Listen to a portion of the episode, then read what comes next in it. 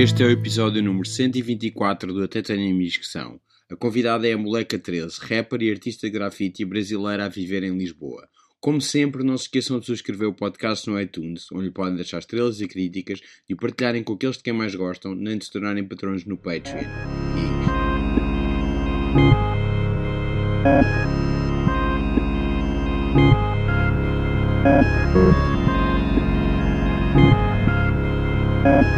E... Tens aqui a porta da tua casa tens um póster do Bullet, Stephen Queen. Muito bom. És fã? Sim, mais do que o do 007. Mais do que o 007. Mas não tem assim tanto que ver, sei lá. Só porque ele veste bem e, Não, e não, anda de carro. Não, mas eu acho que tem sim, um bocadinho. Mas ainda prefiro o style dele. Fez o quê? O estilo, Ah, o estilo dele, sim. sim. Sim, do, do Queen. É, é, mais, é mais interessante, acho, sei lá. Mas f- gostas de filmes? Tens aquilo porque gostas especialmente daquele filme ou porque arranjaste aquele póster? Não, é porque eu e meu irmão a gente gosta desse filme. Ok. É.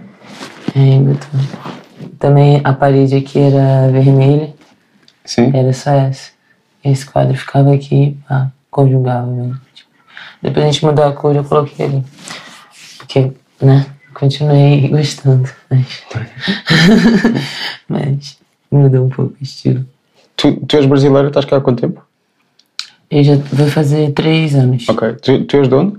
Sou do Rio de Janeiro. Do Rio de Janeiro mesmo. Ok. Vieste para cá estudar eh, design? Sim, isso. Ok. Design. Vou continuar. Vou terminar agora. E vou continuar em design industrial, design de produto. que É o que eu gosto mais de fazer. Mas é isso, é design geral, fiz design geral. E, e és rapper além disso? É, na verdade, o rap e o grafite foi de muito, muito antes, né? E aí, por acaso. Por acaso não, eu sempre quis fazer design muito mais dentro da lógica do grafite, porque na época que eu comecei a fazer grafite, muitos amigos meus, muito, o pessoal do, do design fazia desenho industrial. Lá no Brasil é desenho industrial, aí tem desenho industrial programação visual e projeto de produto. E aí eu queria fazer pro- é, programação visual mais por causa do grafite, mas eu não tinha muita noção do que, que era. É só aquilo, tipo, ah, é, não existe faculdade de grafite. Então uma forma de, de ter uma faculdade e fazer o que eu gostava era fazer desenho industrial. Mas aí eu passei por várias faculdades. Eu fiz pedagogia, aí saí depois do, do segundo ano. Mas é lá ou cá? Lá, tudo lá. Aí depois. É, eu, eu saí justamente. Eu comecei a fazer pedagogia já no terceiro semestre. Eu já estava fazendo muito grafite, estava muito envolvido com o movimento hip hop e tal. E não estava sentindo mais aquela aquela coisa, aquela vontade de, de pedagogia. Tava fazendo a pedagogia na prática, mas aí fui me afastando da faculdade. Aí aquilo vai perdendo sentido, né? Aí depois fiquei um tempo afastada e pronto, aí queria fazer voltar a fazer faculdade, porque eu gosto de estudar. Aí eu fiz vestibular de novo, que é o vestibular, é a prova Sim, para, ent- O para exame entrar. sim. entrar. Ingresso, não é? isso nas faculdades públicas. E aí eu fiz e aí para artes e arquitetura, aí passei para os dois, arte no primeiro semestre, na UERJ e arquitetura no segundo semestre no UFRJ, que é federal. Aí essa artes, né, era artes visuais, não era exatamente o que eu queria, era mais voltado para para educação artística. Era voltando quase para pedagogia. Mas era bom, mas não era bem o que eu queria. Eu fui, experimentei a arquitetura, foi o que eu tinha gostado. Mas na época, tipo, a arquitetura é muito elitizada, né? Então, na época eu já não tava mais morando com a minha mãe, já tava morando sozinha, trabalhava e tal. E, tipo, não é um, um curso para quem tá nesse ritmo. Sim. é um curso para quem não tem mesmo que trabalhar e, e tal, tem o dia totalmente livre, porque depois do primeiro semestre ele se torna integral. E os trabalhos, né? Tipo, muita, muita coisa para fazer. Não tem como mesmo. Aí eu não consegui continuar, continuei trabalhando. Na altura eu trabalhava dando aula. Quê? Eu- então, eu trabalhava num projeto que eu dava aula de desenho animado e no- nesse projeto ainda tinha um dia da semana que a gente ia para um lugar mais distante, bem distante, chama Belfor Roxo, lá no Rio de Janeiro. E aí para abranger as comunidades de lá, que tem algumas favelinhas para lá. E aí eu trabalhava num projeto chama Coletivo SIC. Nesse projeto, o meu papel foi desenhar a pista de skate, executar. E o projeto da, da Kombi, era uma Kombi. Aqui, vocês O que é uma Kombi? Pois é, como é que é mesmo que vocês chamam a Kombi? É o pão de forma? Ah, o, a carrinha. Sim, Ok, carrinha Volkswagen, sim. sim. ponto forte. e sim. essa, essa aí, da Volkswagen. A gente chama de Kombi lá no Brasil, mas o nome original dela é Combinazione, não sei o que lá, Sim, né? Aí ficou tipo Kombi. alemão qualquer. E aí tinha um desenho diferente, uns recortes e tal, porque ali dentro ia a pista de skate, ia mais um, um palquinho, mais uns biombos, tipo, aquilo se transformava num, numa atração. Aí a gente, o nome desse projeto era Coletivo SIC. Mas é, aí que davas aulas de desenho animado. O que é que é uma O aula de desenhos animados? O SIC era o projeto. Esse era um dos projetos Ok. dentro desse, O que, é o que é que são aulas de desenhos animados? Davas desenhos animados e analisavas ou ensinavas a fazer? Ou fazes tu próprio desenhos É, na animados? verdade, eu, tipo, o que eu ensinava, porque também foi, tipo, tudo um projeto meio piloto, assim. Mas eram poucos alunos. Acho que tinha cinco alunos nessa época. E primeiro, todo mundo é, vinha com material de desenho e tal, todo mundo gostava já de desenhar, cada um com seu estilo. A gente já só dava uma analisada em cima do que cada um fazia e ensinava a ferramenta. Na época era o Flash. Era. Acho que não era mais Macromedia, acho que era Adobe já, mas é nessa época aí.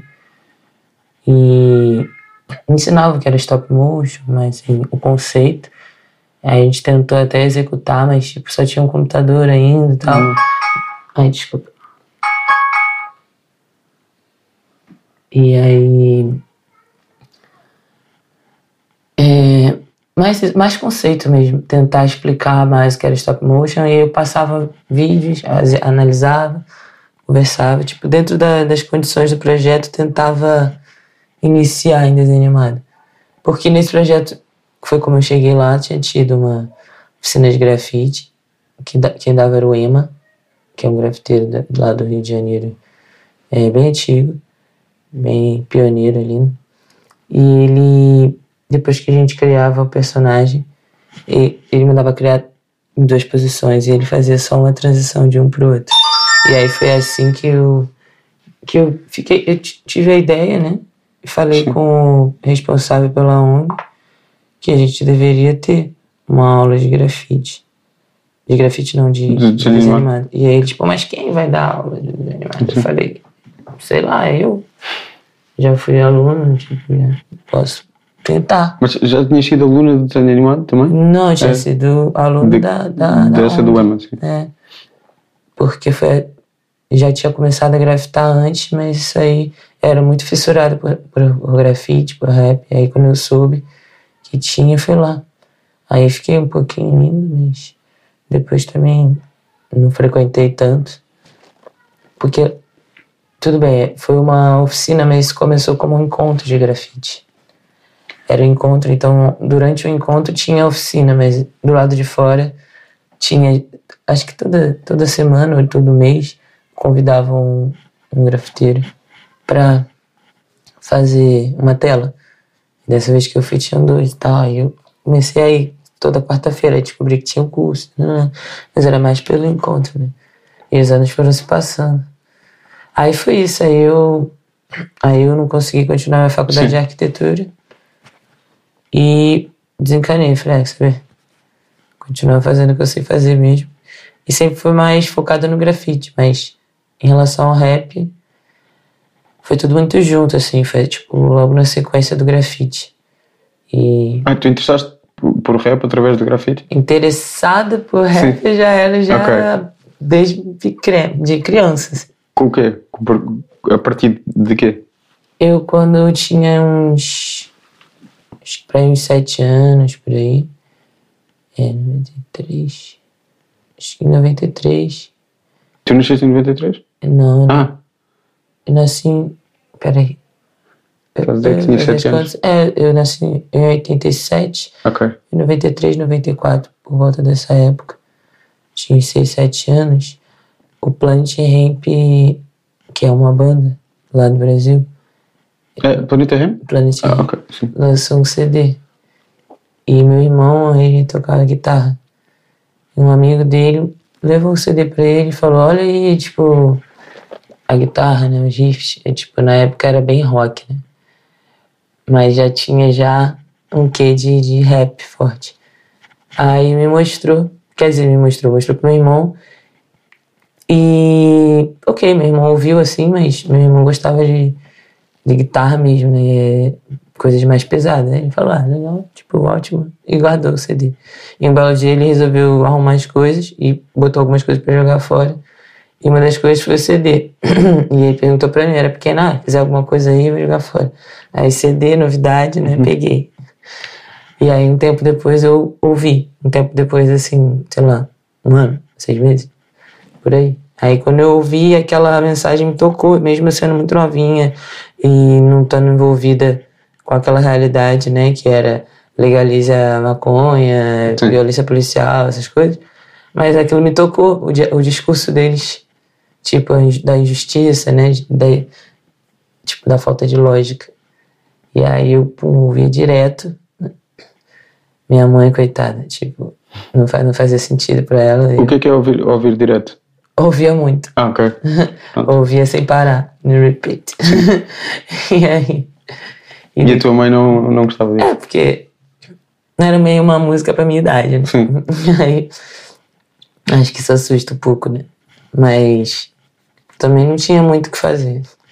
E aí ah, foi ali que eu comecei a gostar muito. E o que é que veio a seguir? E aí, uns anos depois. aí, eu lembro que quando eu tinha uns 10 anos, o Gabriel Pensador estourou também. Eu já tinha ouvido antes, quando ele lançou Loura Burra, já tinha Sim. feito um sucesso. Mas depois, quando eu tinha uns 10, 11 anos, é, Cachimbo da Paz, aquele. É Marizia? Acho que é Marizia. mas- É aquele 2, 3, 4, 5, 6, Sim, 7, sim. 8, essas músicas todas aí, Festa da Música Tupiniquim. Aí, tipo, pronto. Aí o rap já começou a fazer parte da nossa realidade mesmo. Mas sempre, sempre através de artistas brasileiros. Sim, os primeiros foram brasileiros. Com certeza. Os primeiros foram brasileiros. E aí pronto. Mas isso é do rap, né? Porque, tipo, eu sempre ouvi música Sim. de modo geral. Ali, Sim. ali em cima da, da mesa, não sei se são teus, tens ali o Toquinho, o. Vinícius, a Cartola. Não, tens o Cartola e o. É Cartola, E a Guarda da Portela, Sim. Vinícius, Caetano, Eu não estou a ver, eu há bocado olhei e. Paulinho da tô- Viola. Ali no caso, né? é, eu ouço bastante. E eu tenho bastante influência em música brasileira, é verdade. Sim. Mas ouço também. gosto muito de Erika Badu, Nina Simone. Tipo, ouço coisas antigas Sim. também, mais recentes. Até ontem a gente estava numa festa e. Pô, o DJ colocou Neca. Eu gosto pra caramba de Sim. Neca e eu nem esperava, porque eu nunca vi Ne- Neca tocar numa, numa festa tipo comercial, né? Hum, Que não fosse um- som alternativo. E não era, não, alternativo, mas foi muito bom. Eu não sei o nome do DJ, do do DJ que tava tocando, mas mandou muito bem. Nossa, eu gosto bastante. É uma, é uma das assim mais recentes, né, que eu escuto, mas eu ouço velharia mesmo. Ouço Mas- o quê? velharia. Ah, A maioria das pessoas que eu ouço já morreram. Tem um outro que tá vivo. Aí foi isso aí. Aí, rap nacional. Não havia, não havia muitas rappers, ah, muitas rappers ah, brasileiras assim a, a- Então, do- com projeção. No. no aí, Nos anos 90, nessa altura. pois é, eu. Do rap nacional, Sim. das primeiras que comecei a ouvir, que foi quando, quando eu me aprofundei mesmo no rap nacional, eu tinha 14 anos. Ok. É, deixa eu ver, não, menos. Tipo uns 12, uns 12 anos tá? Eu ganhei um CD de um amigo e. Tinha o quê? Ele, é, ele, ele soube que eu tava gostando de rap e a mãe dele é amiga da minha mãe. Aí ele passou lá no meu prédio e deixou um CD na portaria. E quando eu fui lá, era um CD daqueles que o pessoal faz mesmo, grava, tipo, uma Sim, sequência mixtape. de sons. Ah, e ok. ainda escreveu assim. é, É, ainda escreveu. É, Samantha, pra você ouvir os raps mais loucos, quê. E aí pronto, aí foi. O que é que eram os raps mais loucos? Aí era é, MV Bill, Black Alien, aí tinha SNJ. SNJ tem uma mulher que canta, é a Cris. É, tinha. Agora, pra eu lembrar, mas tinha muita coisa, né? Era Consciência Humana, De Menos Crime. Era muito rap paulista. Tinha muito rap paulista, tinha alguns cariocas. E pronto, aí eu pude conhecer muita coisa, aí pesquisei por, por minha conta. E Lá no Rio de Janeiro tem uma, uma coisa chamada cam- camelódromo, é, na Uruguaiana. O que que é o É tipo uma, um aglomerado, né? É um coletivo de camelô. Camelô são ambulantes, vendedores ambulantes. Ah, ok. Ou seja, que tem barraca na rua. E no Brasil é muito comum. E aí tem um espaço que foi destinado para poder esses trabalhadores, tipo, é, poderem ter um espaço regulamentado. Sim. Só que mesmo sendo regulamentado, é, nem sempre o que se vende é muito, é meio, sabe, É como, regulamentado. as, é como as feiras aqui. Isso. É, e aí tem, tem o. Tem esse lance de pirataria, né? Sim. E tinha uma. Então eles são muito perseguidos por causa disso e tal. Ah, porque a roupa é falsificada e tal. Mas é, é o, um nicho, né? De mercado. Tipo. Sim. E eu sei que tinha uma barraca lá, que era a barraca do rato, do ratinho, que é capaz de ter até hoje, né? E foi uma das coisas que realmente me ajudou a me aculturar no meio, no- a nível de rap. Porque vendia CDs é, originais e não originais, mas muito CD original mesmo, do, de rap nacional, do underground. Então, o primeiro do CD do Racionais eu comprei lá.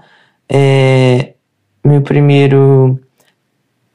Meu primeirão CD mesmo, ele me indicou foi Hip Hop Futurista, que era um concerto, né, um show com vários grupos. E aí que eu conheci SNJ e é, Sombra, Bastardo, tipo um- uma galera que agora para lembrar um por um, né? Porque isso faz muito tempo, mas foi mesmo foi mesmo um bloco de rap nacional assim para mim. E aí Fernandinho Beatbox e bom, mil coisas. Aí a partir dali eu fui procurando um por um. Aí pronto, aí, aí comecei a ouvir Rap Hood. E aí gostei muito. É, 509E, Facção Central. E mais outras coletâneas, sabe? Tipo, hip hop e alguma coisa, hip hop, não sei o que. Tinha, tinha milhões de coletâneas. Era, acabava saindo mais barato, porque vinha logo um, um bocado. E aí naquela época não tinha isso de, ah, bota no, no, no Google, no YouTube, sabe? Foi, foi muito rápido, né? Esse boom. Era CD mesmo, a gente comprar o CD. Então, eu lembro que mi- minha. Meu. O, acho que o segundo CD do Planet. Eu, tive, eu tenho todos os CDs do Planet, né? Não estão aqui, estão na casa da minha mãe. Mas. O primeiro foi o Usuário, que foi esse que meu irmão ganhou. Aí depois lançaram o. Os cães ladram, mas a caravana não para. Esse. Eu acho que foi isso mesmo, antes. Antes de eu. Acho que eu ganhei e depois. Não lembro se antes de eu ter, eu tive uma fita cassete. Que um amigo gravou pra mim. E a gente ainda ouvia fita cassete, né? Ainda ouvia Walkman. Ah, fita cassete é cassete. Nós Sim, só é, a cassete. sim. pequenina, a pequenina. E fica no Walkman ouvindo música. Tipo, hoje em dia, não sabe nem o que que é isso. Acho que você der um Walkman na mão de, uma, de um adolescente, ele, ele não vai saber nem como é que usa. Ele, né? Se der uma fita sim. e um Walkman, acho que ele vai ficar tentando passar por cima, não sei. Eu lembro que o meu irmão gravava ah, em cassete de vídeo músicas que passavam na televisão É. e depois ligava à aparelhagem para pôr em cassete e depois ouvia no Walkman. Oh, porra. Mas era ele que fazia isso, eu não- eu não tinha nada- Sei, é mesmo. Mas eu é, recebia é só no- a cópia final. Eu não tinha de fazer É nada. É, eu também gravava, gravava fitas da MTV, do que Sim. tava passando na televisão. Aí também, eu meu irmão. Meu irmão aqui foi, me, ini- me iniciou mais nisso. Mas fazia tipo uma, uma coletânea, né? Uma compilação de Sim. música. Exatamente isso que o meu irmão me fazia. É, isso, é- isso era muito comum mesmo de fazer. Sim. E no caso eu ouvia um programa de rap também. Então às vezes eu botava pra gravar o programa de rap, que era o Ritmo Febroso. E tinha um outro também, que é as mesmas pessoas que apresentavam era MV Bio, Nega Giza. É, eram dois programas que tinha. É, qual era o outro? Era o DJ. Esqueci o nome agora. Eu sei que tinham dois programas, um era domingo e o outro era durante a semana, e esse de domingo era bem na hora do Fantástico. O Fantástico é um programa de domingo da, da TV brasileira. né? É tipo que todo mundo para. Na época parava, né? Hoje em dia não é tanto assim, mas naquela época, na segunda-feira a gente falava sobre o Fantástico, domingo. E era aquela coisa da família sentar junto depois do jantar e ou na hora do jantar e depois ir dormir depois do Fantástico. E eu não, eu era bem na hora do Fantástico o programa. Eu me trancava no quarto, que era quase tipo, essa, essa menina não tá bem, tá, não tá vendo Fantástico.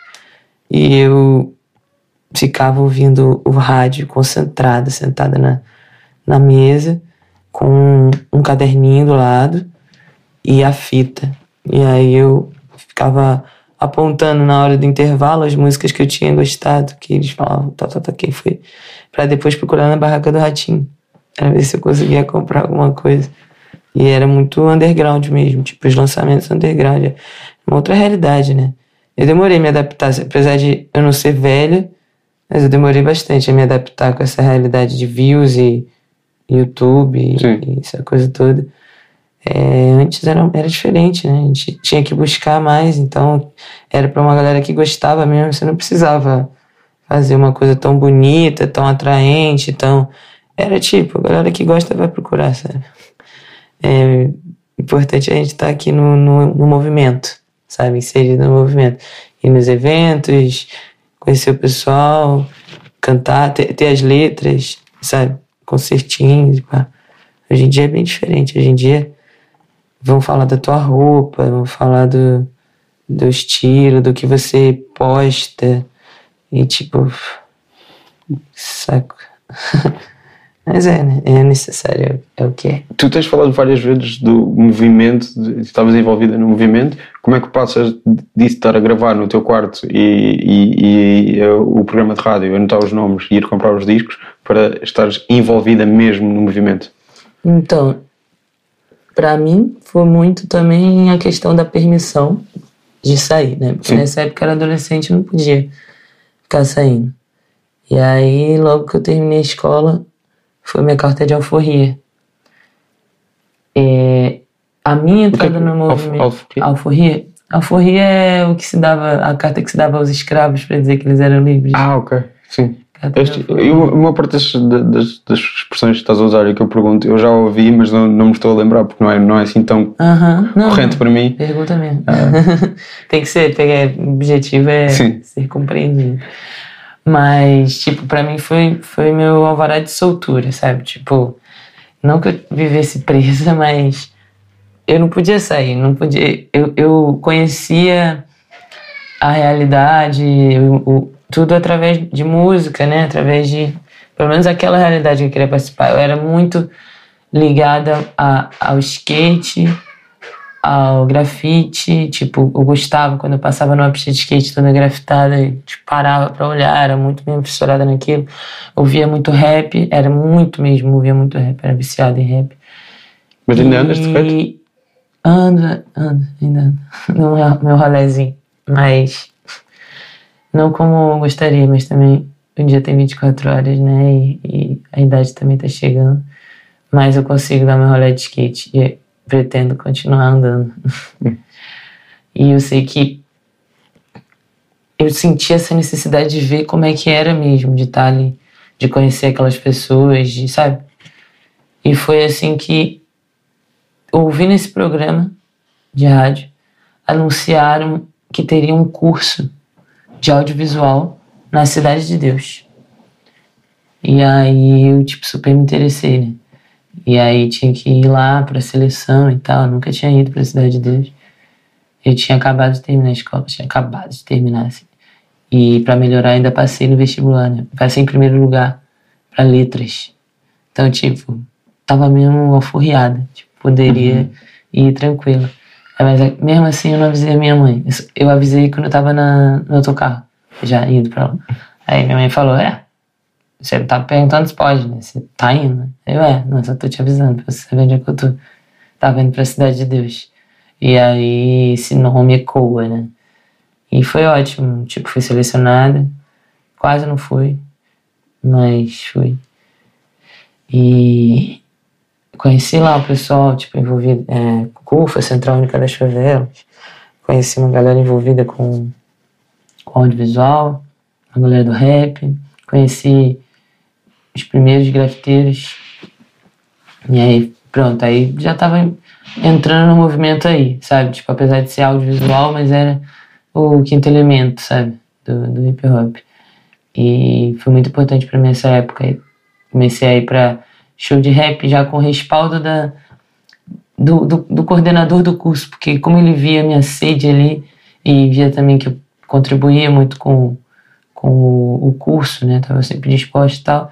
Ele teve uma conversa com a minha mãe e aí algumas coisas ela permitia porque ele dizia, não, vamos estar todo mundo junto, ela vai estar com a gente e tal, pronto. Aí eu podia ir para um, um concerto do Racionais, por exemplo. Sim. Aí e era meus padrinhos, tipo, ia, era mais novinha, tinha 17 anos, 18, 17. Aí pronto, aí comecei assim. E aí logo depois, foi isso mesmo, aí a sequência foi exatamente essa. Eu já tinha fissura, já tinha interesse, já desenhava, já fazia no formato do grafite e tal, tipo, qualquer coisa, qualquer brecha que tivesse, eu me interessava, mas mas a partir desse contato com o mundo real, eu pude aos pouquinhos atingir os objetivos que eu tinha já de, de infância, adolescência. E em um desses concertos que eu fui, acho que foi Hip Hop foi Miséria, eu conheci o Aerá, me apresentaram, porque o pessoal do curso sabia já que eu desenhava muito, ah, que era muito viciado em desenhar. Me apresentaram para o Aerá, que é um grafiteiro lá do Rio de Janeiro. E aí ele falou, aparece nos encontros aí quartas-feiras e tal. Aí fui, fui parar no, no SIC, o Centro Interativo de Circo, que rolava sim, um sim. encontro do grafite. E aí pronto, daí pra frente já fui, entrei. É. Acho que entrei. Mas, uh, e, e a parte de começares a repar? Pronto, aí a minha primeira letra mesmo eu escrevi, eu tinha 12 anos, okay. com certeza. Mas. Né, é, Escreveste? Escrevi e, mesmo a letra, e, só escrevi. E não, conseguia uh... repar ela, mas sem gravar, sem nada. Sim, sim. Mas repavas por cima de quê? A capela? É, a capela em cima de. Não, é que hoje em dia não tem tanto isso, mas antes os, os MCs, os rappers, sim. principalmente os, os americanos, alguns americanos que eu tinha pouco acesso, mas ainda conheciam uns e os outros, eles deixavam no final da música sim. o beat rolando durante um tempo. Ah, e, e, eu tenho vários, uh, vários singles de 12 polegadas que no lado B tem o acapella e o instrumental. É, mas eu ficava no final da música, né? Sim. E às vezes por cima, né? Dependendo. Eu tava mais baixo, mas o beat tava. Tá, tá. E aí eu ficava brincando ali. Mas sempre, sempre escrevi muito, sempre, sempre fui muito de escrever, mas a, a música mesmo eu escrevia. Eu tinha 12 anos, eu escrevi uma música. E que rappers é que, que, que, artistas é que eram esses uh, internacionais, uh, americanos? É, MF Doom okay. fazia isso, né? É mais ele mesmo. Que nem sei como é que eu fui ouvir ele, giro. Foi Caio do Céu. Eu, eu só me lembrei que tens aqui atrás de ti estão várias máscaras. É? Não estou a falar do é, Essas máscaras são do meu irmão. Ah, e, e do outro lado também? É, ele gosta de, de colecionar, tipo, é uma de cada canto. Sim. Uma de cada país. Mas, eh, sim, e lembras dessa letra? Ias, ias falar sim, dela? Sim, lembro. É... Estás com um ar um bocadinho envergonhado. É, é, pois é. Não percebo. É porque, né? 12 anos, né? Sim. Mas deixa eu ver, era uma coisa tipo.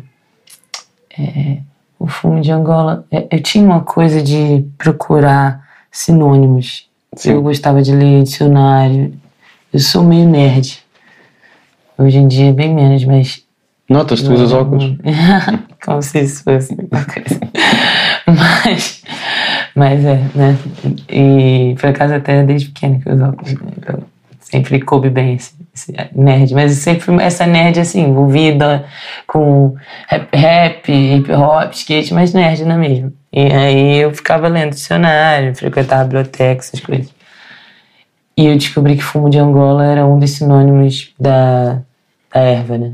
Sim. eu, te- eu estudei vários sinônimos, era cânhamo, fumo de Angola, tabanagira e pá, vamos lá, uma, série. Mas já tinhas tido contacto com erva eh, aos 12 anos ou era só através do Planeta Ramp? Não, era mais Planet Ramp mesmo. A, a minha ideia não era nem tanto a de fumar, era mais a de por que que é proibido, sacou? Tipo, Sim, sim. uma erva. Eu disse Planeta, é Planet, não é? É Planet, Planet Planet Ramp.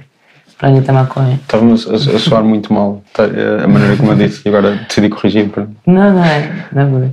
Eu sei que a coisa. O que me incomodava mais era, tipo, qual sentido que isso fazia, sabe? Tipo, mesmo uma pessoa que não fuma, ela é capaz de perceber que alguma coisa está errada, né? Em dizer, ah, maconha é proibida porque faz mal. Porque se fosse assim, a gente não bebia nem leite de caixa. Sim, sim. Era tudo proibido. Aí eu fui me aprofundar, porque como eu era muito nerd, eu fui estudar milhões de coisas. Aí eu comecei a perceber, né, coisa do política, várias questões, né, tipo, vindo de várias direções. Não, não, não foi em um lugar só que resolveram proibir, tipo, veio de várias direções tal, hum, pra boicotar até a Índia, né, e tipo, aí tem outra vertente que fala do, que, ah, que era uma, uma, uma erva fumada pelos escravos e tudo que os escravos faziam era abominado, abominável. E aí, tipo, comecei a entender que não era bem porque fazia mal. E até hoje ainda continua essa, essa história. Mas eu lembro que era alguma coisa assim. é, o fumo de Angola não para de crescer porque no real Brasil ninguém consegue viver. É, tristeza vive lado a lado com a nananã. Beleza vive lado a lado com a destruição de corpos, de casa, a vida de muitos irmãos. Se liga, sangue bom, eu não lembro muito bem. Porque os, os, os porque os donos da jogada são os mestres da enganação. É, aí, aí vi um refrãozinho assim, né? Deixa o menino falar a verdade, pois com essa idade sozinho sabe viver e não precisa dessa malandragem de um animal que nem a mãe ajudou a nascer. Tipo, era uma coisa muito louca. Eu tinha 12 anos, mas eu considero que era até muito bom, na verdade. E aí, pronto, daí pra frente, Mas isso era sobre experiências que não eram sobre uma realidade que tu conhecias através do rap? É, Oh. do, do rap e da, da vida também, Sim. né? Tipo, a, a minha família, meu pai é, foi criado na Funabem, que é uma, um orfanato também, né? Sim. orfanato, tipo um orfanato público, mas é uma junção se chama Fundação Nacional, acho que é Fundação de Amparo e Bem-Estar do Menor. Funabem, é. E eu já tinha acesso a realidades difíceis, assim, através do meu pai ter continuado é, sendo professor da Funabem. E Se tornou professor de música, então eu ia lá de vez em quando, conhecia os rapazes e tal. Tipo, é, tem um tio que foi adotado, então também tinha a realidade da, da vida dele, que não era da mesma da minha família, mas que já era mais um acréscimo, já era muito próximo desse tio. E também a história do meu avô e da minha avó também, tipo, é muito de galera que sai do interior para ir pro centro, do, do, né, pro sudeste. E sai das outras regiões, no caso. E aí, pronto, então. É, tinha uma, uma realidade em casa já, tipo, diversa de, de noções. E também no Rio de Janeiro não, não é muito difícil você se deparar com certas realidades, assim.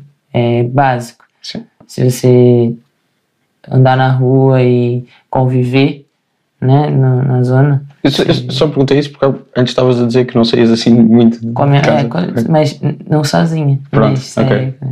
Meus pais. Meu pai também, como era música, é, Sim. tinha costume de ir a bares com minha, com minha mãe e meu pai, pra ele, ele tocar, quando ele ia tocar, sabe? Tipo, e aí eu, minha mãe e meu irmão assistir e tal.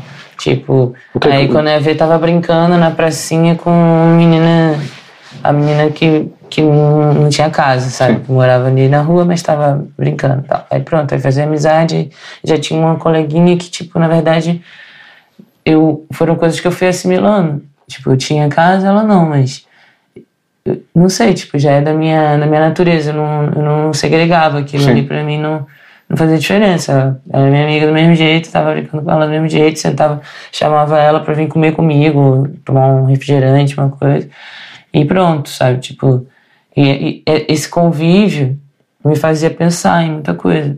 É, no Brasil a gente tem muito, tipo, morador de rua, né? E criança de inclusive nessa música, já nota isso, que eu tô falando de, de moleque de rua. Tipo, eu vou do. Eu tô falando. Apesar de eu começar em fumo de Angola, eu não tô nem falando da, da legalização, eu tô falando da problema social, né, no Brasil. De, da corrupção, né, dos governantes, e aí, tipo, do problema social, né, que é o, os meninos estarem na rua, que é uma realidade que a gente vê, tipo, desde criança, Sim. desde, tipo, normal. Não, não deveria, mas no Rio de Janeiro é, é uma crescente, né? Moradores de rua são uma crescente, tá? a galera tá na rua, já desde muito tempo. Não é toa, aqui é capaz de ter chegado essas notícias do, da chacina da Candelária. Isso foi uma, um marco na história do Rio de Janeiro. Mataram um monte de, de meninas de rua, assim, pum, limpeza, né? E sem, sem, sem explicação, sem nada. Tipo, não é assim que se trata desse problema, né? Há milhões de maneiras e com certeza essa não é a maneira correta. E nem eficiente, porque também não, não melhorou. Acho que só cria mais revolta. E tem até estudos que falam sobre as pessoas que passaram pela chacina, né? Que sobreviveram. E alguns deles não, não tiver, tipo, não, ah, vão botar medo, eles vão sair das ruas, não sei o que. Não, alguns ficaram muito mais revoltados e com bem menos coisas a perder, né? Porque aquilo era a família deles e, tipo, puf, já não, é, não tinha mais nada, nem, nem aquilo, que já não era uma, uma coisa muito boa. Mas sim, é, eu sempre fui assim meio preocupado com essas causas, sabe? Tipo, mesmo estando em casa, tipo, tendo uma, uma realidade até razoavelmente confortável, tipo, tive uma mãe, pai, que me que se preocuparam com a minha educação e tal. Mas independente disso, eu tinha essa essa noção de realidade, me incomodava. Eu pensava muito e acabava gerando escritas. Mas demorou um tempo ainda e eu ouvi muito rap antes de subir num palco mesmo. Mas depois dessa época que eu tava mais envolvida com o grafite, e aí que eu pude ir pra concertos e conhecer o pessoal, aí pronto, aí tá tudo junto. Aí grafite, break, rap, os DJs e outras pessoas, a galera que filma, a galera que tira foto, produtor cultural e o público mesmo, sabe? Tipo, e aí eu comecei a estar tá dentro da cena. E logo, logo, logo, um amigo meu, uma pessoa que eu fiz amizade também no, no dentro do, dos eventos, do movimento e tal, que é o, a gente chama de MV Ramp, Marcos Vinícius, o nome dele. Ele me chamou para participar do, do coletivo, do Comando Selva. Comando Selva, explicando, Selva é uma sigla e significa segue na estrada, livre e voa anonimamente. Selva. E isso era um grupo de rap. Foi fundado pelo Zé Bolinho, Papo Reto, outro rapaz que eu esqueci o nome, é, acho que Legionário, ou Legionário veio depois. Bom, foi um grupo menor. Depois o Ramp entrou, é é uma galera da Zona Oeste e tal. E de repente, numa viagem para para Pernambuco, o Ramp voltou cheio de ideias. Tipo, ah, não, não convém mais ser só um grupo de rap. Agora é, vai passar a ser um coletivo. Uma coisa mais abrangente. E aí ele falou: e você faz grafite? E eu sei que você faz uns raps porque eu mostrava minhas letras pro pessoal na hora da festa. Tipo, tava rolando um som, a gente, uhum. ah, vou mostrar uma música, pá, pá, pá. E rimava. Devia ser chato. Ficava... mas, na boa, o pessoal tinha uma benevolência, né, de ouvir e tal. E o Ramp falou, cara, acho que você tinha que fazer parte do Comando Céu, você não quer e tal. Me chamou mesmo. E aí eu fui entender o, o conceito de coletivo, que não era uma coisa muito comum na época em relação assim, ah, coletivo de artistas. Era tudo tipo muito voltado para uma coisa só, sabe? Ou você era só do break, só do grafite, só do rap.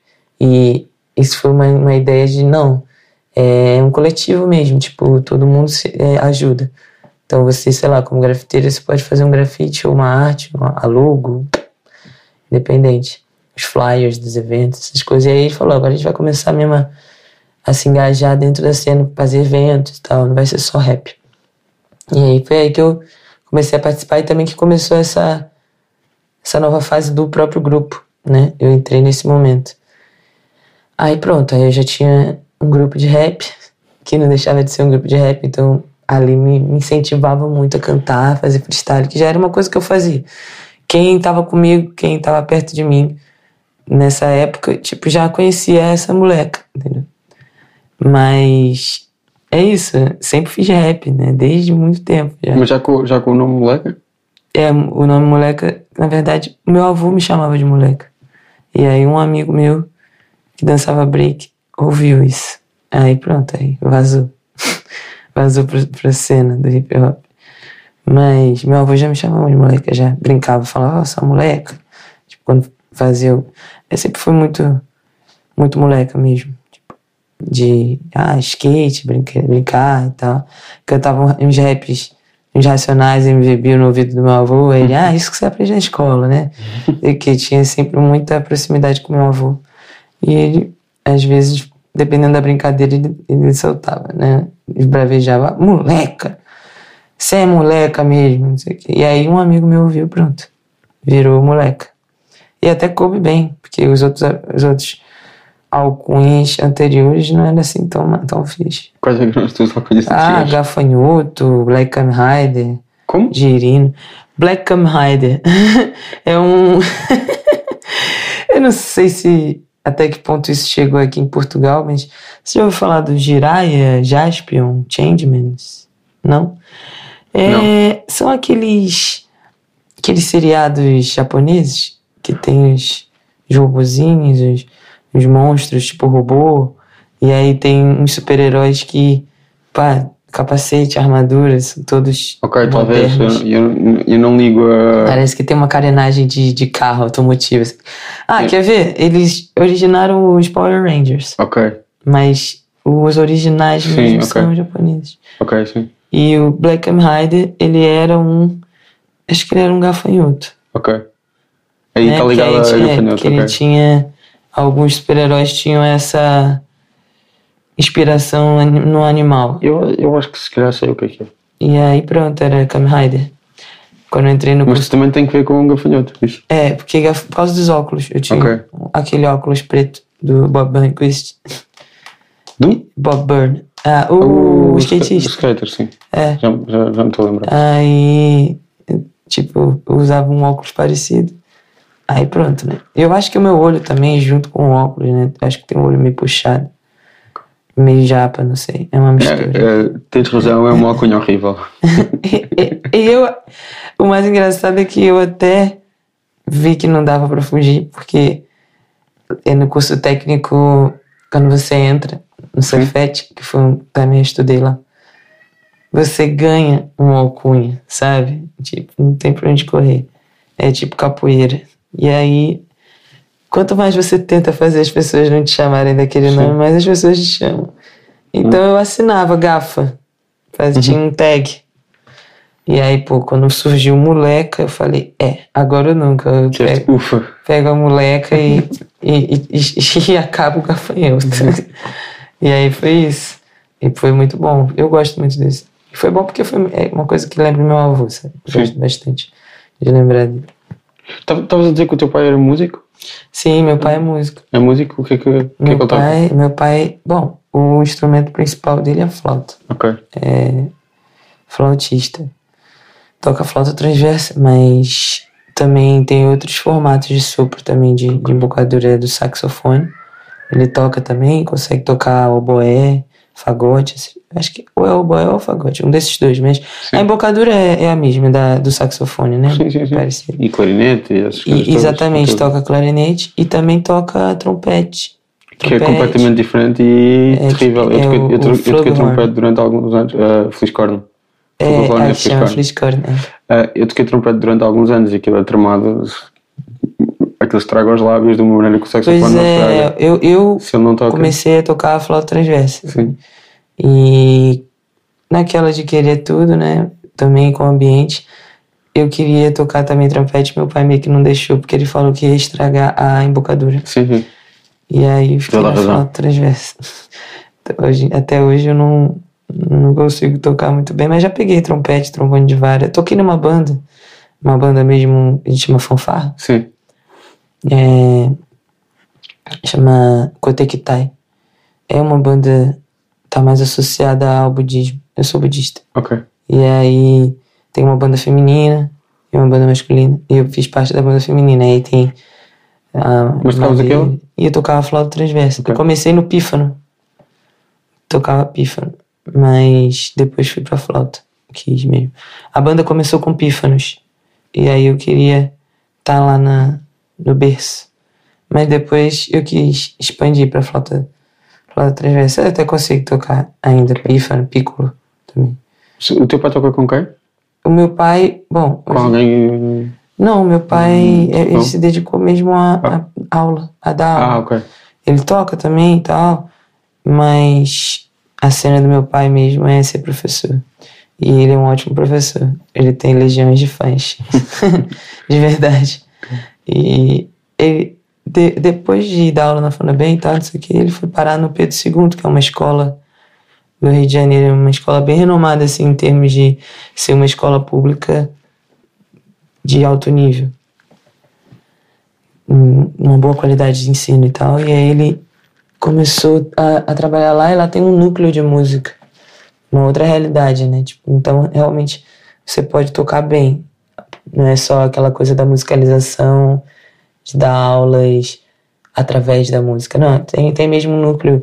Tem um grupo de chorinho, tem aulas de cavaquinho, sabe? Tipo, tem coral e tal. E meu pai, ele dá aula de alguns instrumentos, não só da flauta. É, e na Funabem ele era regente, né? Tipo, não é maestro, mas é isso. Tipo, um maestro sem ser maestro. Ele era regente da banda da, da Funabem.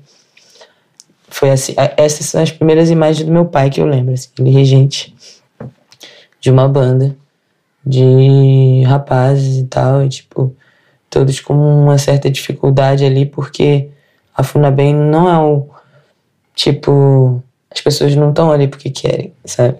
Então, mas acaba virando uma família. E aí, eu ia lá de vez em quando. Desculpa. Ia lá de vez em quando com, com meu pai, com minha mãe e tal. Era maneiro, era bem. Mas pronto, Música, né? A música é foda. Ela une mesmo. tu fazias parte desse coletivo? Começas a. Pronto, voltando, né? Sim. E aí, pronto, a partir daí já comecei a, a me sentir mais à vontade para rimar. O rap foi dos meus grandes incentivadores.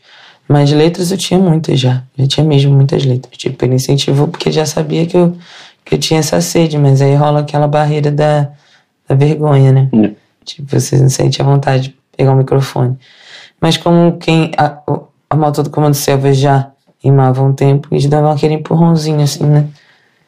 Tá, tá todo mundo em cima do palco e daqui a pouco você sente alguém empurrando você pra frente assim, vai lá, canta aquela lá que você, você tava.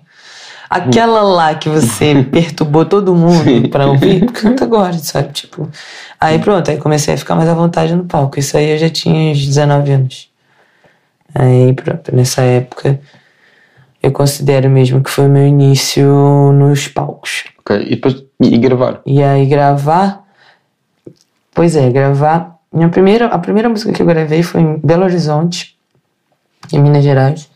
Quem gravou foi Klebin, Kleb, Klebin Qui- Quirino. Na época era Klebin Frenético. E ele tinha um, um, um selo chamado Produto Tosco. E eu conheci ele porque eu fui para um evento de grafite. Um evento de arte, Teia, Teia das Artes, uma coisa assim. E aí eu já fui querendo conhecer milhões de pessoas. E aí ac- acho que eu, não me lembro exatamente, mas eu acho que eu cheguei a rimar em algum dos palcos do evento e o Klebin viu e falou comigo. O Hemp falou: Ah, tem um amigo meu lá, alguma coisa assim. Não lembro exatamente como que a gente se encontrou, mas fui parar lá no, no home studio. Ele tinha um, um estúdiozinho bem precário assim em casa. Acho que é por isso até que o nome do, do, do É selo era Produto Tosco, porque era mesmo assim: tinha uma janela gigante de frente pra rua, era uma favelinha, e ele botava o vinil pra tocar, e dali ele fazia o beat, e eu fui. Fui até com uma amiga, da Arayá, ela também tinha umas musiquinhas, eu tinha uma música com ela, da diarista, falava sobre. É, sobre. Aqui chama diarista também, né? A, as mulheres que trabalham em casa de família pra fazer faxina. É, Mulher a dias. limpeza- Como? Mulher a dias. Mulher é dias, exatamente. Diarista, que a gente chama. E aí era sobre elas. Porque tinha um amigo que a mãe dele era diarista e só tava em casa domingo e tal, eu gostava muito dela e eu comecei a ver essa realidade de tipo 30 anos, 20 anos você trabalha numa família e só tava em casa no domingo. E às vezes nem no domingo, tipo, é meio é tipo, e se criar um filho assim, né? Tipo, caraca, quando, né? Tipo, tô só domingo, é mãe de domingo. É mulher a dias e mãe de domingo. Eu, eu nunca cheguei a ver aquele filme de há uns anos, como é que é? A que horas ela volta? Que é Ah, filme sim, sim, é sobre sim. isso. Fala sobre isso, exatamente. É bem, bem complicado, mas é, é basicamente isso, sobre a criação dos filhos mesmo. né? Hum. É difícil criar um filho assim, estando só no domingo em casa. Aí eu fiz uma música assim, falava sobre isso. E também a gente acabava tocando na questão da mulher negra e tal.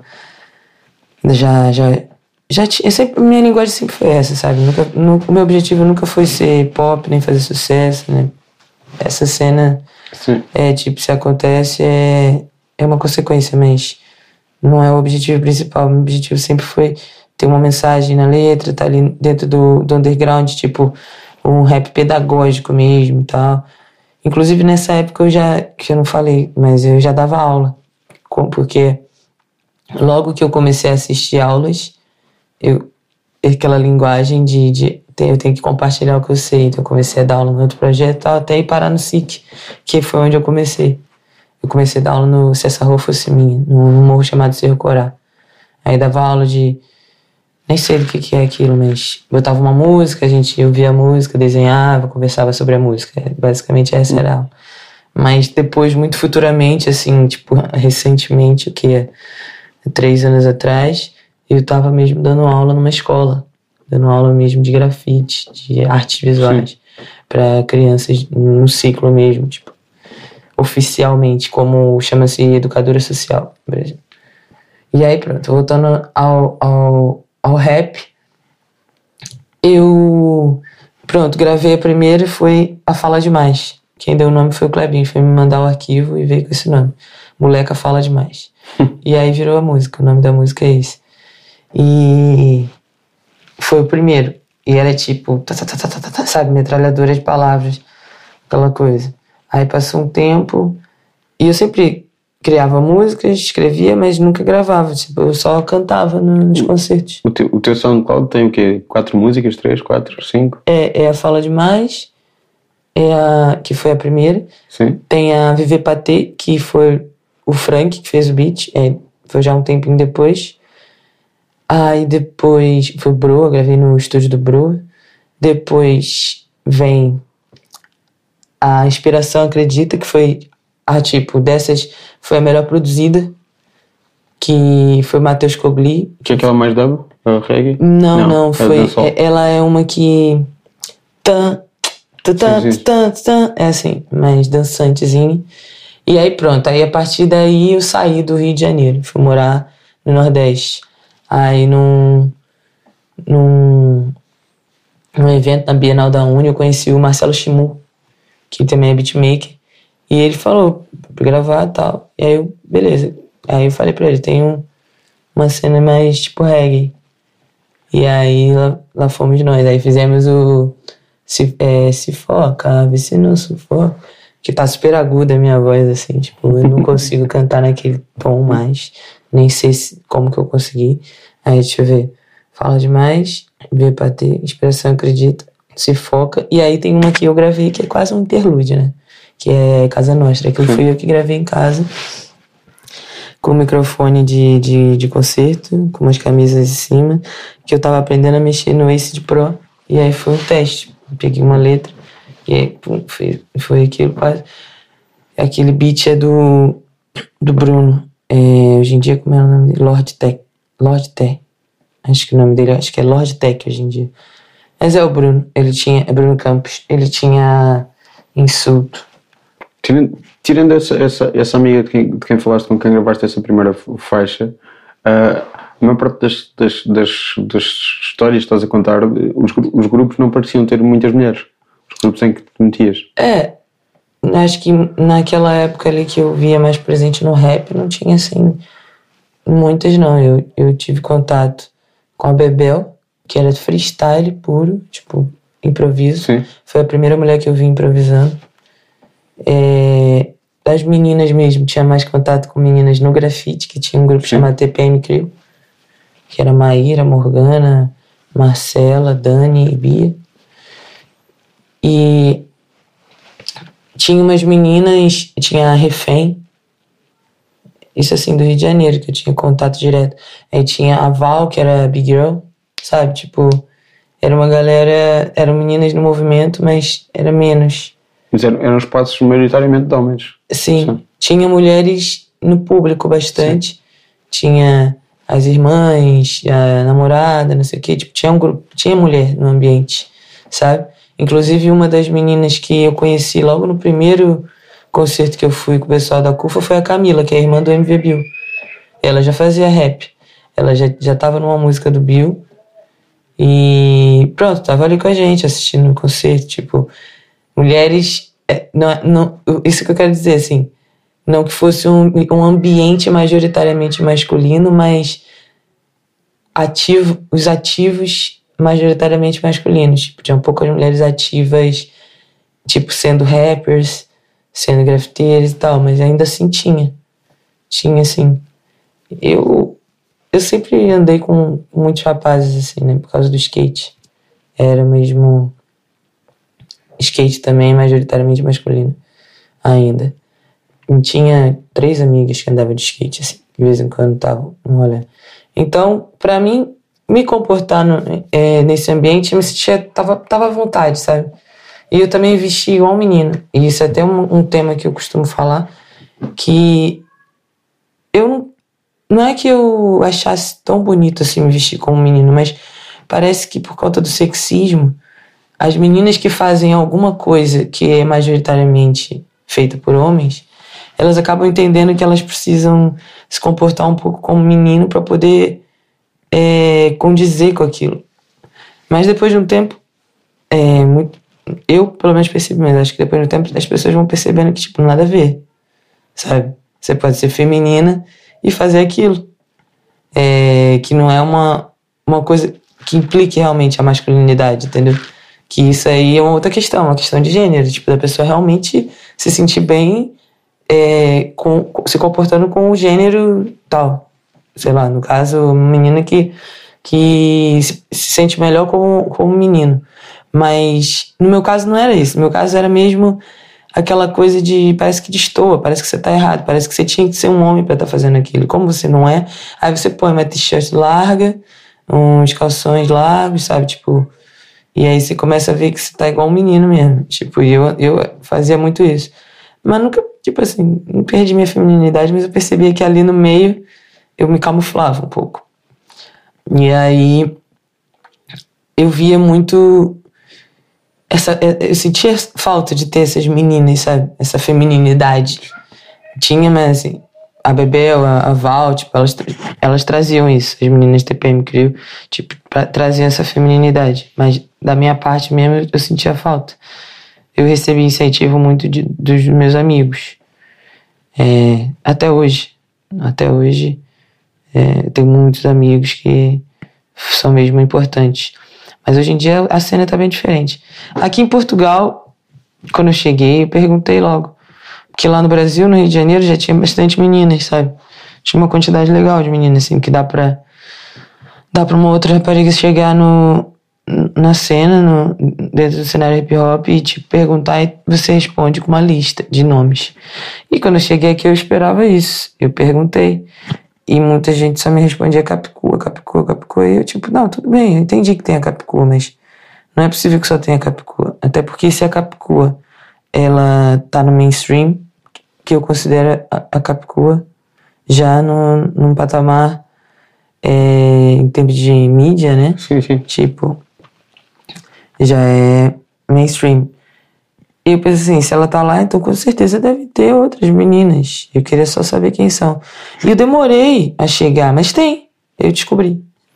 Eu fui num evento com Coimbra e conheci mesmo. As meninas já tinham ouvido falar, mas conheci de fato a Minda Guevara, a Thelma Tivone, a Natália Leidiane.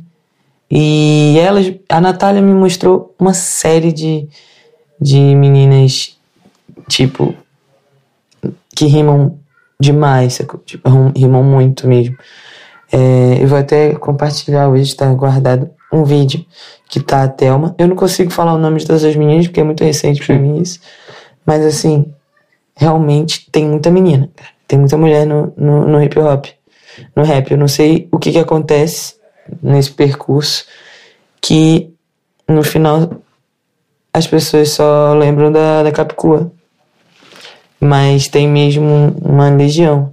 E vai ter mais. Né? Acho que às vezes só o que falta é ter mais uma e mais outra, tipo, a referência tá ali, porque elas existem, é, tipo, assim como eu, eu, eu sempre existi, eu não tinha lá um álbum, um clipe, não sei o que, mas eu tava lá, eu rimava, eu tava nos eventos, tipo, o, o movimento acontece aí, na verdade, né?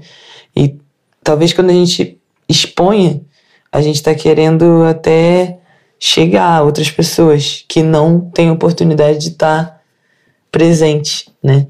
Mas não significa que aquilo não aconteça. Tipo, a rima tá ali, né? O- os grafites e tudo. E agora, inclusive, vai ter um festival da Cova da Moura. Cova M Festival. Eu vou cantar, tô organizando um muro. Chamar uns amigos que fazem grafite e tal. Vai ter oficina de turbante e tudo. Tipo, o movimento hip hop acontece aí, sabe? Isso é o hip hop, na verdade. Foi criado assim. Já existia, a cena acontecia na rua e houve uma necessidade de organizar isso para não, não ter mais problemas, porque já estava tendo problemas, rinchas e tal, que é causado mesmo pelo ócio, né? Tipo, o ócio acaba, pode ser criativo, mas pode ser também destrutivo. E aí pronto, aí surge o hip hop organizando tudo aquilo. Então, se o hip hop não acontecer assim, ele perde muito a essência, sabe? Mesmo que, ok, seja importante, é importante, eu considero. Tô até tramando um álbum aí pra, pra vir na sequência desse clipe que eu lancei, mas pra mim o hip hop acontece muito antes disso aí. E pra mim vai continuar acontecendo assim. Tipo, quando op- sempre que eu tiver a oportunidade de gravar, de fazer um collab, um, um feat com alguém e tal. Mas também sempre que eu tiver vai, vai rolar, mas sempre que eu tiver a oportunidade também de rimar na, depois da festa e fazer um freestyle com meu amigo e tal, e tacar um bomber, isso aí também. Aí pra mim é aí que é aí que nasce mesmo, é aí, é aí que é a essência, sabe? Senão não, senão não tem raiz. É tipo uma planta sem raiz, sabe? Flutua. Tu estavas a falar do, do clipe, eh, eu vi lá co- comentários, eh, tive a ver os comentários tipo, ontem do clipe, há uns Do que são sempre YouTube? horríveis, que, que parece, parece que são tipo as mesmas duas ou três pessoas que sempre há um, um- uma rapper que é mulher vão lá dizer qualquer coisa, tipo, ah, o beat está fixe, ela estraga tudo. Sempre, É, é sempre a não. mesma. Eu vi lá uns, assim, teve uns dois até que eu respondi, porque Eu vi o filme que com a, tua, com a tua resposta de, uma vi que delas. aquela alma poderia ainda ser sabe, com muita benevolência, Eu, ser eu, compreendida eu- e talvez compreender. eu li uma das tuas respostas e ri-me bastante. É, tipo, acho que, a, acho que a resposta foi alguma coisa tipo. Ela, A moleca expressão podia ficar no refrão. E podia liberar o, o- o instrumental. Aí eu falei assim: o instrumental vai ser liberado e a moleca vai ficar para além do refrão. Porque essa coisa de que a mulher, o lugar da mulher no refrão, isso é bem antigo, né? E isso é. Realmente, concordo que nos refrões. Refrões, né? É, é, é, É, eu, em, em, esse é o em- plural de refrão. em- não, em, português, em, é em- em português de Portugal é re- refrões e refrãos. É muito, é muito estranho. Ei! Eu durante, eu durante anos É bom, usei já hoje. durante anos usei refrões. Eu acho que o, o, o correto supostamente é refrões e refrões. Só que ninguém, eu, eu não conheço ninguém que diga refrões e refrãos. Refrões é, tipo assim, é, é assim. Refrãos ainda dá, né? assim do nada. Assim, tipo, É, a né? falar normalmente toda a gente diz refrões. E como a, a língua, a, a- a língua é, um, é, um, é uma É coisa tipo viva. degrau, degrau, Não. degrau, chapéu, chapéu, gente. Tipo, tem uns que são esquisitos A mesmo. língua é uma coisa viva e são as pessoas que falam a língua que fazem a língua. Portanto, eu acho que muito provavelmente Tipo, refrões é, já, já, já está. Já, já tá, né? Daqui a pouco vai pro Pronto. dicionário. Mas eu acho que, tipo, elas fazem muito bem, realmente. A voz feminina, ela, ela traz um- uma doçura, né, na música, até mesmo a- com agressividade, ainda assim, dá um toque acetinado, na minha opinião. Mas não é, não é nosso papel, sacou? Tipo, a gente faz o que a gente quiser. Não, eu, O eu, pessoal ouve Lauryn Hill, tipo, muito sinceramente, ela quebra no refrão, quebra no, nas flipadas, né? Tipo, speed flow, que a gente chama de flipada no Brasil. E ela Quebra- quebra, em quebra. todas as partes. o que, Parta luz. Ah, ok, pronto. Senhora. Eu se quebra, tipo, fica, fica, Não, fica quebra, pior. quebra refrão. tudo, quebra Fica tudo. pior é no tipo, refrão. Sim, sim. porrada na soco na mente. É, é, é- Elliott também. Olha. Alguém que. Desculpa. A Elliott é Ah, sim, alguém que também nossa. é igualmente É, incrível em todas é, as tipo, partes. Exatamente, é tipo, normalmente chamam pra fazer o refrão, mas também se você der a oportunidade pra mina rimar, se for a cena dela, ela vai fazer bonito. E, muito sinceramente, já vi algum, algumas músicas onde a rima da mulher teve uma força até maior. Porque varia, tipo, o Esse que é um vai dizer se é um MC bom ou um MC ruim não é se ele é homem ou mulher, entendeu? Sim. Mas sempre vai ter um alguém, tipo, que eu não vou nem dizer o que eu acho, até pra não ficar mal, mas sempre vai ter esses comentários inconvenientes. Não, mas tá? o que eu queria perguntar é se, se, se é a mesma coisa no Brasil e cá. Esse tipo de comentários aparecerem. Aparece o comentário, mas no Brasil a gente responde mesmo. Aqui eu, eu noto que, é, não sei, talvez seja um comportamento europeu, né? De tipo, mais discreto, não sei, catado, mas eu não vejo as respostas. E não só para isso, em relação a outras causas do movimento feminista, eu sinto falta da resposta, sabe? Sinto muita falta disso. Eu, eu não, não é questão de que eu falo sempre, porque eu acho que às vezes é muito importante ficar calado, até porque é jogar pérolas aos porcos, sabe? Tipo, ficar discutindo, discutindo, discutindo. Eu prefiro me calar, me concentrar e, tipo, lançar um, um, um, som que, tipo, já cala bastante, entendeu? Tipo, já cala por si só, sem eu precisar estar discutindo com ninguém. Mas acho que também não é sempre. Tem momentos que a gente tem mesmo. Porque eu sozinha ficar discutindo, não, mas o que acontece é que quando você põe lá um comentário, vem um outro e põe também, vem um outro e põe. E aí dá pra ver que muita gente não concorda, sabe? Muita gente não concorda. É, teve uma, uma coisa que aconteceu aqui e eu tô empenhada agora, conhecer essas meninas e tô mesmo empenhada em, em contribuir com o movimento. Agora tô falando do movimento feminista. Sim. E, e- Aliás, eh, eh, aquela parte de tu teres vindo para cá para estudar eh, design, eu descobri isto porque procurei o teu nome no, no Google e o que me apareceu foi um debate qualquer, tinha lá a tua biografia e era feminismo no rap ou uma coisa assim do género. Aham. É, Não, não, não dá para encontrar a tua biografia, eh, eh, pelo menos eu não encontrei a tua biografia associada a concerto assim. É, não, pois é. Tipo, é justamente a minha trajetória, ela, ela é um pouco confusa na, na internet, porque é, é grafite, é movimento feminista, e tem rap também, tem muita coisa ao vivo, sabe? Tipo, agora, depois desse lançamento desse Sim. clipe, eu, eu senti mais vontade de Se calhar podíamos dizer o nome da, da música se as pessoas quiserem procurar e estiverem a ouvir isto. é, arrisca. Que, que É só colocar Kid. moleca, a Risca, que vem lá, mas também na TV Shellas, Sim. que foi lança- lançado pela TV Shellas. E fácil achar lá, também no canal da TV Shellas. Mas se quiser procurar no, no YouTube, se colocar moleca com U e com C, M-U-L-S-A, é, a risca vai aparecer lá, moleca 13 e a risca, porque é 13 em número romano, né? Então, Sim, sim. se botar o 1 e 3 não vai aparecer. Mas é capaz, né? Não sei. É capaz de aparecer porque eh, o YouTube deve cortar essa parte, senão É, encontrar igual, é os outros são bastante Eu procurei próximos. com alguns nomes e eu vi que Sim. tá, bem fácil de achar. Se botar moleca, se botar a risca. Para quem, não, foi. para quem não percebe nem gosta muito desse tipo de coisas de redes sociais, já foste procurar e já foste ver. eh, Tu estavas a dizer Sim, que não sim, gostas não, muito, é já porque- foste ver como é que se É chega porque lá. eu tive que. Como agora tá, tipo. Algumas pessoas, tipo, ah, manda o link, não sei o que, tipo, ah, e na hora de postar e tal. Sim. E eu mesmo querendo ouvir, porque eu viciei um pouco nessa música. Eu não, eu não sou muito de ouvir minhas músicas muitas vezes, porque eu começo a me can- a cansar de mim mesmo. Mas essa aí, especialmente, tá. de- Devo admitir que tá bem agradável. tipo, eu tô de vez em quando eu ponho pra ouvir. Aí nessa de procurar, eu já procurei, assim, só moleca. É, a moleca risca, eu já procurei, tipo, TV Shellas e, e veio facilmente. Pelo menos Sim, agora, sim. né, que tá no, no momento dela, tá vindo rápido, não sei.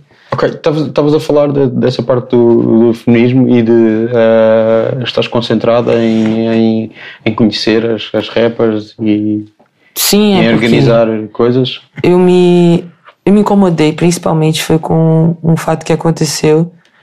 Primeiro eu vi algumas vezes violência doméstica urbana, né? Tipo, acontecendo na rua. Aqui? Aqui, em Portugal. E eu estranhei, assim, um bocado. Porque a gente sai do Brasil achando que a Europa é, em relação ao Brasil, o primeiro mundo.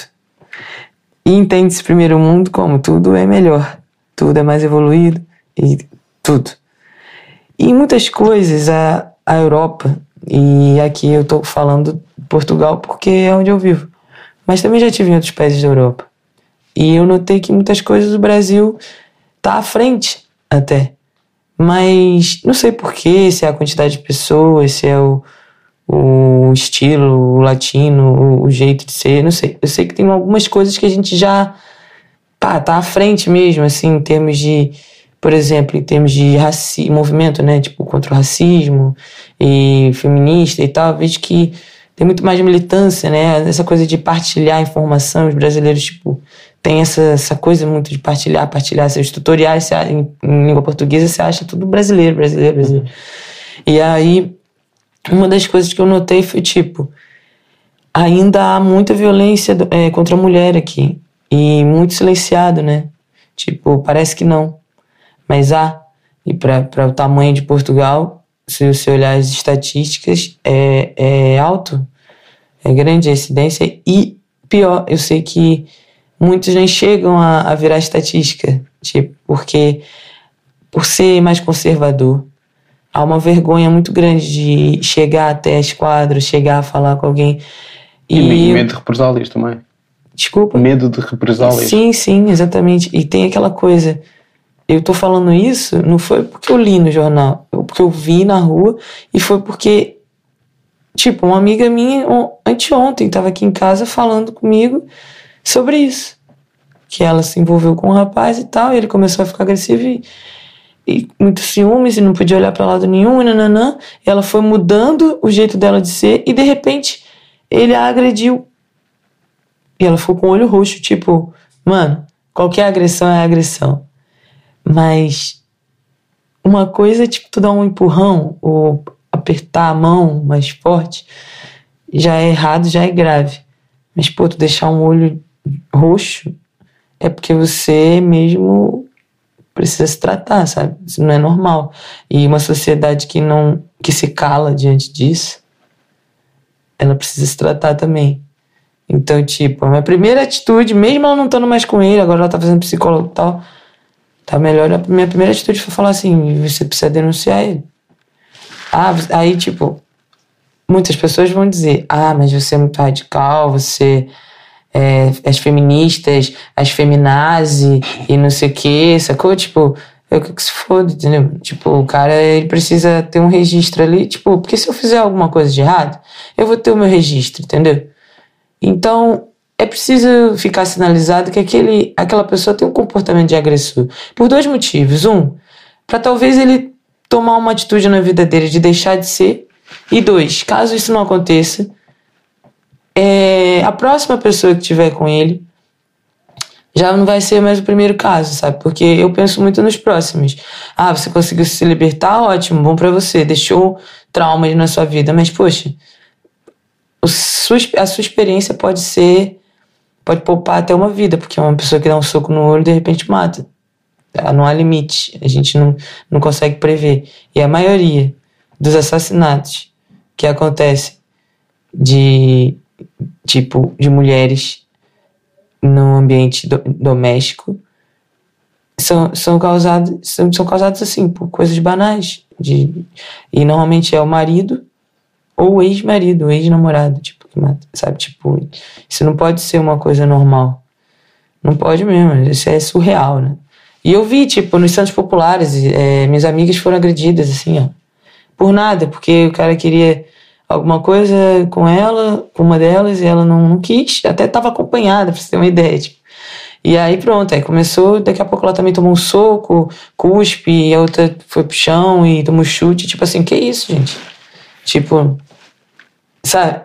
E o que me assustou mais, que foi o que eu ia, o que eu ia falar, foi a aquele caso que aconteceu no Porto, na queima das fitas. Sim. É, que a menina foi abusada sexualmente e, tipo, muita gente vai dizer, ah, mas ela não foi estuprada. Tipo, ah, mano, não sei, entendeu? Qual o conceito de estupro, tem que ser mesmo fato consumado uhum. para ser estupro, mas a partir do momento que uma pessoa tá desacordada e outra pessoa tá com a mão dentro da calça da menina, tipo. Eu não considero isso uma relação consensual, né? Não, não, muitos homens uh, acham que não houve problema nenhum. Pois é, eu acho que houve um problema imenso claro e, e um mais ainda agravado pela as pessoas à volta as a filmar, pessoas à volta sem fazer nada, filmando claro. e rindo e tudo. E eu fui, perguntei na minha faculdade, perguntei, muitas pessoas nem tinham lido a notícia. Sim.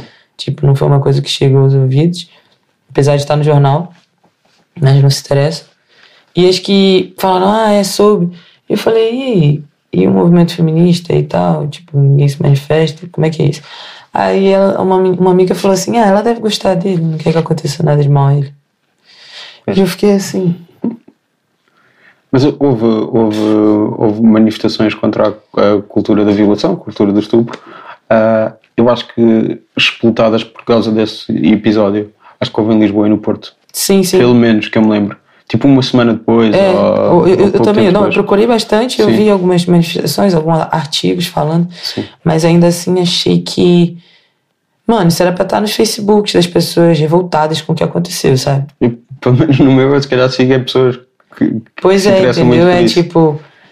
Se calhar eu não conheço essas pessoas e preciso conhecer. Se calhar. mas eu vi que, tipo, das que eu conheço, que não são poucas, não, não vi muito. Pois. Sabe? E tipo, as pessoas que eu conheço que estão no meu Facebook do Brasil, mano, qualquer coisa relativa a isso é pano pra manga, sabe? Não, não, não vão ficar calados. Tipo, cenas é, racistas, então, esquece. É tipo, não seja racista. Não estou falando para você, mas estou dizendo, não seja não, racista isso, no Brasil. Isso é uma ótima coisa para dizer a qualquer pessoa, não seja racista. É, não, mas, fica mal. É, mas tipo, o que eu quero dizer é que, tipo, não que você Sim. seja, mas às vezes nós não, somos eu, racistas eu sou, sem nem todos, perceber exatamente. Somos todos racistas. Porque o que, que acontece é que a gente é fruto de um sistema claro. que já faz uma lavagem cerebral desde pequeno. Então, até uma pessoa que sofre racismo, ela muitas vezes ela consegue ser racista. Claro, como uma, uma, pessoa que sofre sexismo consegue ser sexista. Consegue Exatamente, tudo. é tipo. É, reverte, né? Ele vai tipo na direção da própria pessoa. E, mas, tipo assim, quando você toma uma atitude racista e reconhece aquilo e muda, é o caminho, sabe? Tipo, Sim. é justamente você acordar para perceber que aquilo ali que era normal na tua mentalidade e tal, você percebeu que aquilo não é legal, aquilo é racismo. Uhum. E que aquilo atinge outras pessoas e é você mesmo. E é, recentemente aconteceu um caso, e acho importante falar disso em Portugal, porque aqui fica muito essa coisa da xenofobia e tal, pela proximidade com, com a África, então é, entende-se assim, os negros são africanos, mas tipo assim, muitos negros aqui são portugueses e são negros, sacou? Tipo, e não são tratados como, como deveriam, entendeu? Tipo, como seres humanos normais, pá, tá, rola uma discriminação muito grande que não é só xenofobia, que é racismo mesmo, é racismo. E tipo, aconteceu um episódio recente de uma marca, é, Farm, que ela lançou uma camisa e a estampa é nitidamente, na minha opinião, eu concordo com o que, tá, com o que aconteceu, porque eu vi a estampa e realmente a estampa são escravos, sabe? São escravos trabalhando. E é assim, aquela coisa como se fosse retratar a, a época que existia a escravidão, a Casa Grande, a senzala, essa coisa. E aí, tipo, tá aquela cena, e aí uma das justificativas foi que é, é Tule, Fule, sei lá, tipo, o nome do, do trabalho. É, perdão minha ignorância, mas eu não sei, mas que é de duas cores. E aí a desculpa foi essa, que no fundo branco teriam que ser bonecos pretos. E desculpa, eu desenho e tipo assim, não, não faz sentido para mim, porque pode ser pode ser boneco preto, pode ser boneco branco, pode ser preto e branco, mas tipo, você pode dar a entender milhões de coisas num, num, desenho, mesmo ele sendo preto e branco. E ali deu a entender que eram escravos, sabe? Tipo, no cotidiano da escravidão mesmo, de trabalho. E, pô, aquilo é uma, uma gola, uma, uma gola não, uma manga de uma camisa. Da moda e tal. E, obviamente, né, tipo, como já é de se esperar, você vai ver modelos brancas e tudo, tudo branco, né? Sim. E aí acho que no meio ainda são mais âncoras e tal, uma coisa aí é tipo também a âncora é um símbolo forte para para para a história, as pessoas eram levadas de barco, levadas de, de navio e aí tipo a âncora era sentença, né? Porque quando era ancorada é porque chegou, porque senão ainda morria no meio do caminho. Hum. E tipo aquilo ali foi meio chocante, muitas pessoas se manifestaram no Brasil, mas foram tantas que a, a Farm ela teve que pedir desculpa, tipo, e tirou a blusa uhum. do, do, da venda online e tal, tipo, acho que tirou, tipo, pff, tentou abafar um pouco isso, sabe? Não significa que a Farm tenha deixado de ter um comportamento racista ou não, tipo, não estou aqui para julgar, mas essa é a força das pessoas todas se manifestarem, sabe? Partilharem, não ficar só naquele conservadorismo de não se manifestar com medo disso ou daquilo. Tipo, não. É, pô, aqui pode ser até uma sociedade mais conservadora, mas é moderna, cara. Tipo, a gente sabe que não é assim tão conservador, né? Tipo, é aparentemente, é tipo, é uma questão de aparência, para manter, né? Pra avó, pros pais e tal, mas hum. já não é mais, sabe? Uma geração que tem que se manifestar mesmo, tem que, tem que se colocar contra contra machismo, contra racismo. E aí, remetendo à música, eu acho que é muito importante também. Tipo, as músicas, os raps, as músicas de hoje em dia estão falando só de merda, na minha opinião. Tipo, é raro você ver uma que fala sobre alguma cena, mesmo que vale a pena. Não significa que a gente vai ficar se lamentando na hora de dançar, na hora de ouvir música, mas, cara, não, não é um lamento, assim. é revolta, é tipo temas, né? Tipo, importantes. A gente tem que falar sobre, alguém tem que falar sobre isso, né? Tipo, já, já entendi que a galera gosta de fumar um, de dinheiro, de mulheres e não sei o quê. Tipo, muda, né? Troca o disco. Tipo, vamos para outros temas. Caça temas, né? É isso que eu penso. Bom, muito obrigado. Foi um prazer. Pá, estás a mandar uma pessoa bem? Ok. Pronto. Obrigado, pá. Valeu, é nóis.